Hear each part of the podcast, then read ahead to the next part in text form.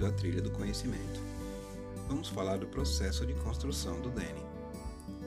O mercado do denim é bem diversificado, englobando consumidores de diferentes idades, de ambos os sexos e em distintas estações do ano, variando estreitamente com o poder aquisitivo da população.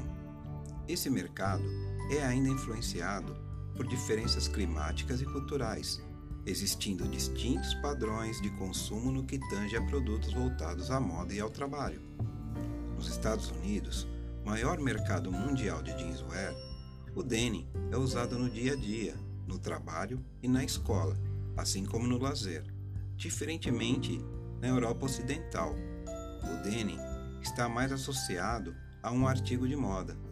No Brasil, o seu uso é extremamente difundido, porém é baixo o consumo per capita, em contraste com o mercado norte-americano. No Brasil, a calça jeans era importada e só passou a ser fabricada em 1970. Hoje se fazem mais de 150 milhões de peças por ano. E o país revelou-se um grande criador de modelos e tecnologia do tecido, ficando entre os maiores fabricantes do mundo.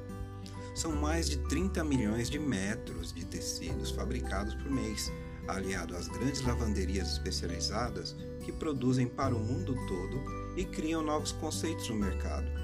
Há 150 anos, o jeans é moda. Foi o responsável por tornar a moda mais democrática, vestindo desde os mais ricos aos mais pobres e fazendo parte de movimentos importantes para a história.